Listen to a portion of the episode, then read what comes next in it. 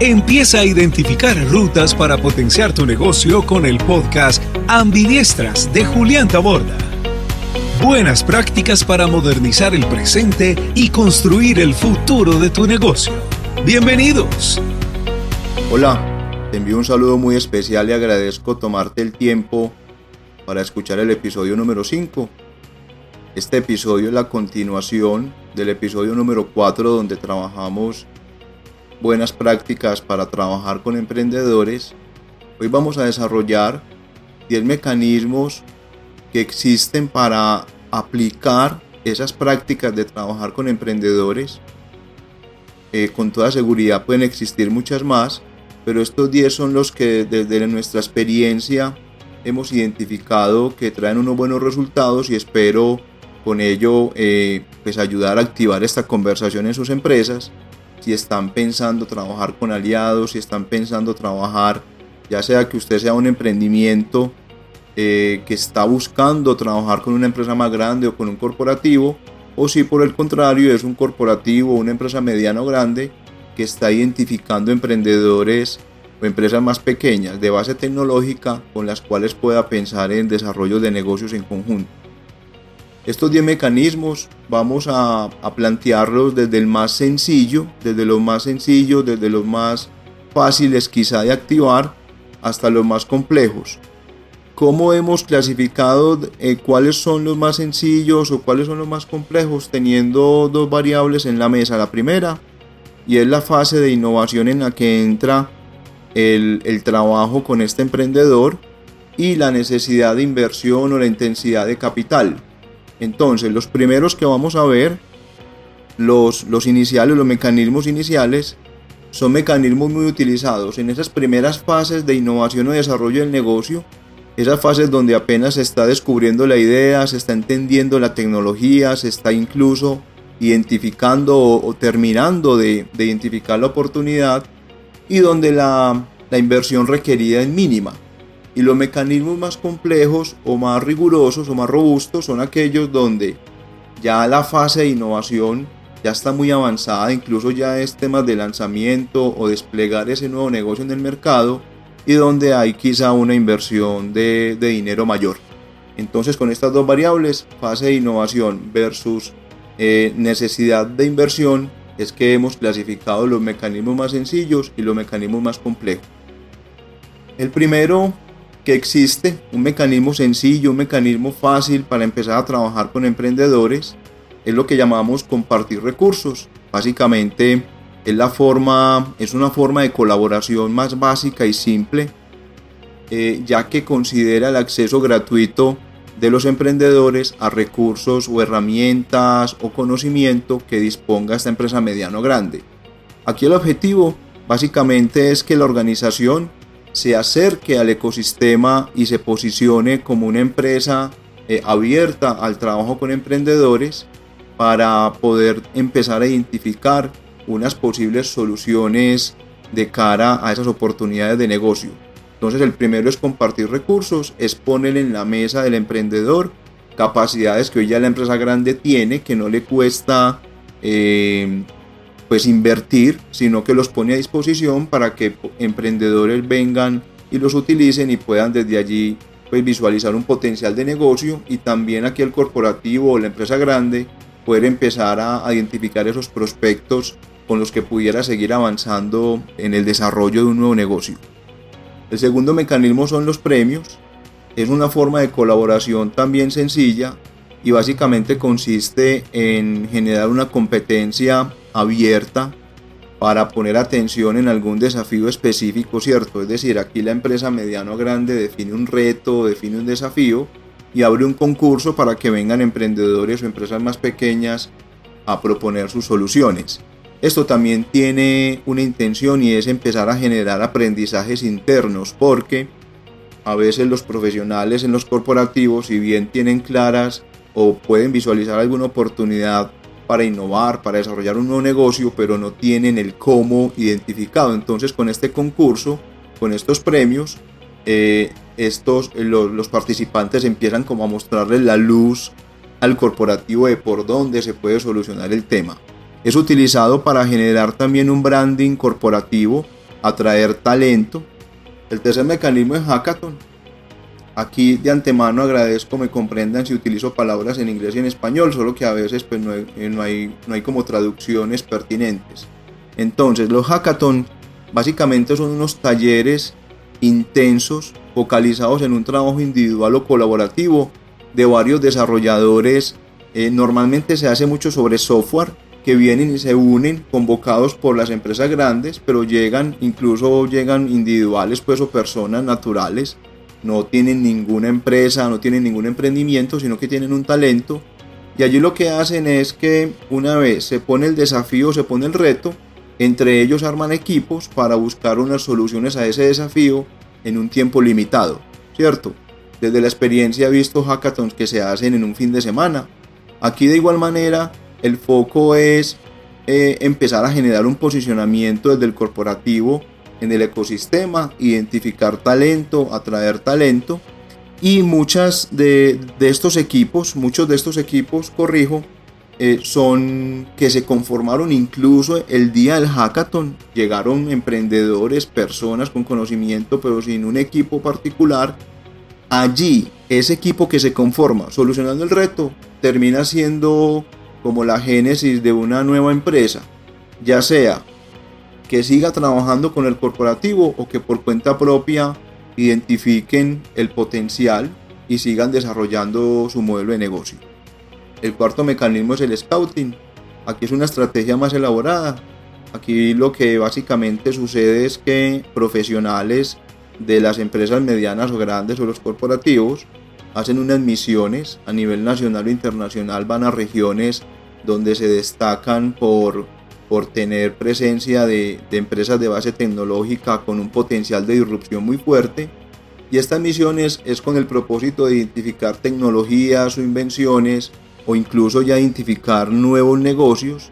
Generalmente los profesionales a cargo de esto conocen la industria, tienen unas competencias analíticas y se mueven en ecosistemas altamente desarrollados.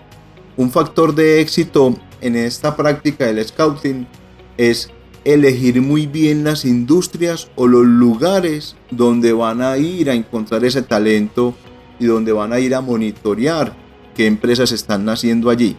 ¿Cierto? Y aquí es importante de las prácticas que tengan en las empresas que las estrategias de vigilancia e inteligencia estratégica, este monitoreo del entorno, estén también monitoreando dónde se está moviendo el ecosistema en los temas de interés para su industria. Si yo soy una industria del mundo eléctrico soy una industria del sector alimentos, es clave primero, antes de yo ir a hacer esta misión, pues tener muy claro dónde son las regiones que se están desarrollando emprendimientos con altas capacidades de disrupción en ese, en ese sector.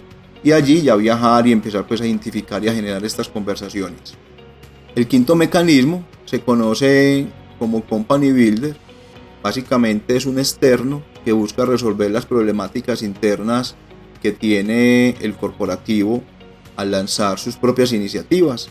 Generalmente no son relacionadas, son iniciativas que no están asociadas con el core del negocio, entonces el nivel de incertidumbre es mayor.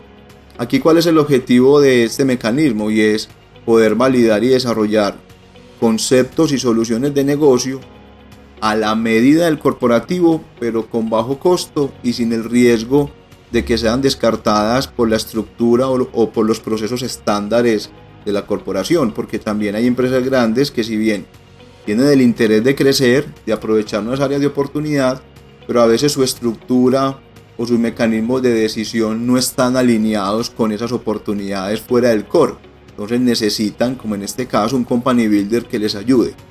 Estos company builder entonces pueden incluir emprendimientos en el desarrollo de estas pruebas de concepto y buscar una estrategia de codesarrollo en donde la problemática pues o la, o la oportunidad de negocio es definida o identificada por la corporación pero se trabaja con emprendimientos externos. El sexto mecanismo es el cliente corporativo. En este modelo tiene un foco 100% en que la corporación pueda ser cliente del emprendimiento. No hay inversión. Aquí la corporación puede comprar la primera unidad del producto o del servicio antes de que el emprendimiento esté lo suficientemente maduro y lo que se busca es asegurar la colaboración desde etapas tempranas. Acá la empresa dispone de expertos y de mentoría para desarrollar la relación cliente-proveedor y poder generar soluciones de valor, ¿cierto? Y que aquí al momento de comprarle al emprendedor, pues no, eh, sea solo una transacción, sino que en esa compra también se le transfieran buenas prácticas para que el emprendedor o esta empresa emergente eh, madure y desarrolle cada vez mejor su modelo de negocio. El séptimo mecanismo se conoce como asociación estratégica. Este tipo de asociaciones pueden tomar distintas formas, pero lo clave está en la generación de alianzas para desarrollar y pilotear iniciativas innovadoras de la mano del emprendimiento, de la mano pues de esta empresa emergente. Estas alianzas pueden ser desde investigación conjunta o desarrollo de productos o servicios, desafíos de innovación abierta, hasta incluso llegar a la inversión o a la compra de la empresa emergente, pues de la, del emprendimiento. Los desafíos de innovación abierta, en los cuales se definen desafíos estratégicos a abordar y se busca validar y pilotear con la startup o con el emprendimiento, son un punto de partida con impacto más cuantificable que se pueda enfocar.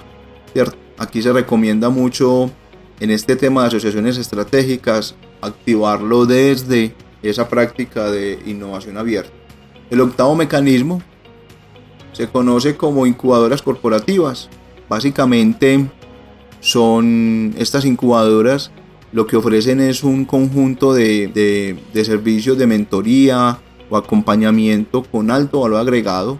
Apoyan temas de mercadeo, temas legales, jurídicos, incluso también proveen espacios físicos para que allí la empresa emergente o, los emprendedores puedan, puedan tener un espacio para trabajar y permiten o facilitan el desarrollo de ideas y modelos de negocio viables a cambio de un porcentaje de la empresa, a cambio de un porcentaje de patrimonio o de equity sobre ese emprendimiento.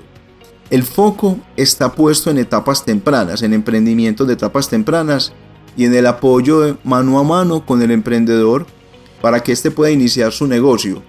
Eh, y esto incluye construir los primeros prototipos, validar el primer modelo de negocio, conseguir los primeros clientes, levantar capital, en fin. Estas incubadoras corporativas también eh, pueden en, en un momento dado enfocarse a proyectos externos o internos y pueden ser una unidad de la compañía o ser externalizada.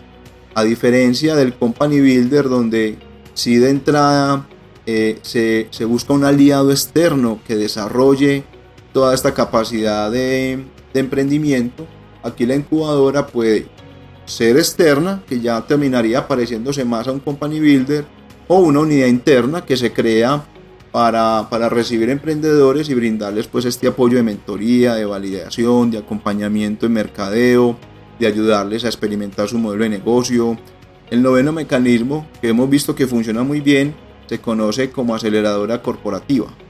Básicamente las aceleradoras eh, consideran un programa intensivo de corto o mediano plazo donde invitan a emprendimientos en etapas intermedias para que tengan acceso a mentoría, para que tengan acompañamiento, para que tengan espacios de trabajo, e incluso se manejan inversiones. Algunos casos de lo que hemos visto y es que te brindan estos servicios o este acompañamiento a cambio de una, de una participación en la compañía y estas participaciones hemos visto que van entre el 5 y el 20%. Aquí existe una fuerte conexión de empleados claves de distintas áreas en el trabajo con los emprendedores. Porque si los emprendedores, por ejemplo, en la etapa en la que se encuentran necesitan más apoyo en temas de, gestión de canales, en temas de llegar al mercado, pues lo que hace aquí el corporativo es poner a las personas o sus profesionales que dominan esas áreas con una experiencia ya validada, vienen y aconsejan o acompañan o le dan esta mentoría a los emprendedores para solucionar esos retos específicos en mercadeo. Pero quizá también el reto esté más en el tema de, de desarrollo técnico, entonces vienen los profesionales del área, o en temas más de operaciones, o en temas logísticos. Esto es muy interesante porque uno son capacidades que ya el corporativo ya dispone. Ya el corporativo tiene incorporado en sus, en sus profesionales conocimientos de mercadeo, de logística, eh, conocimiento de todo el tema eh, digital y pues vienen y de forma muy rápida, evitando pues al equipo emprendedor desarrollar esa curva de experiencia, sino que aquí el corporativo ya con sus profesionales pues pone a disposición ese conocimiento y los emprendedores de forma muy rápida solucionan ese reto y avanzan en las siguientes etapas del desarrollo del negocio.